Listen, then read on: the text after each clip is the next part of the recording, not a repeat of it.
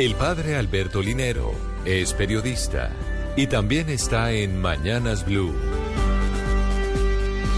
6 de la mañana a 47 minutos. Recibo en mis redes sociales constante consultas espirituales que expresan alguna dificultad de salud mental.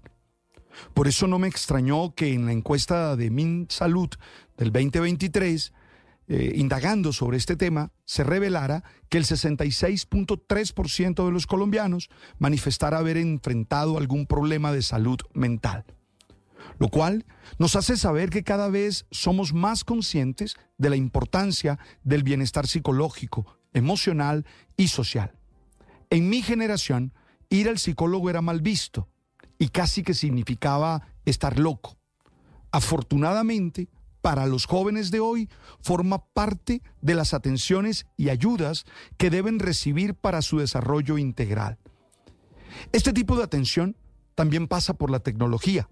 Ayer leí una nota periodística acerca de cómo los jóvenes entre 16 y 30 años usan la inteligencia artificial para acceder a los servicios de psicología y terapia digital, estableciendo un diálogo con bots como si tuvieran a un psicólogo al frente. Es decir, a través de un robot se les acompaña y se les ayuda a gestionar sus emociones a estos pacientes. Es una experiencia que está en construcción y seguro todavía tiene muchas deficiencias que van a ser trabajadas, ya que siempre hay que responder a la particularidad de cada persona. Sin embargo, creo que es una respuesta interesante ante las necesidades que se tienen y la falta de profesionales que puedan prestar este servicio. En Colombia, por ejemplo, hay 11 psicólogos por cada 100.000 habitantes, mientras que en Argentina, que es el país que más psicólogos per cápita tiene, hay 200. Es decir, se requieren más profesionales de esta ciencia para el cuidado emocional de las personas.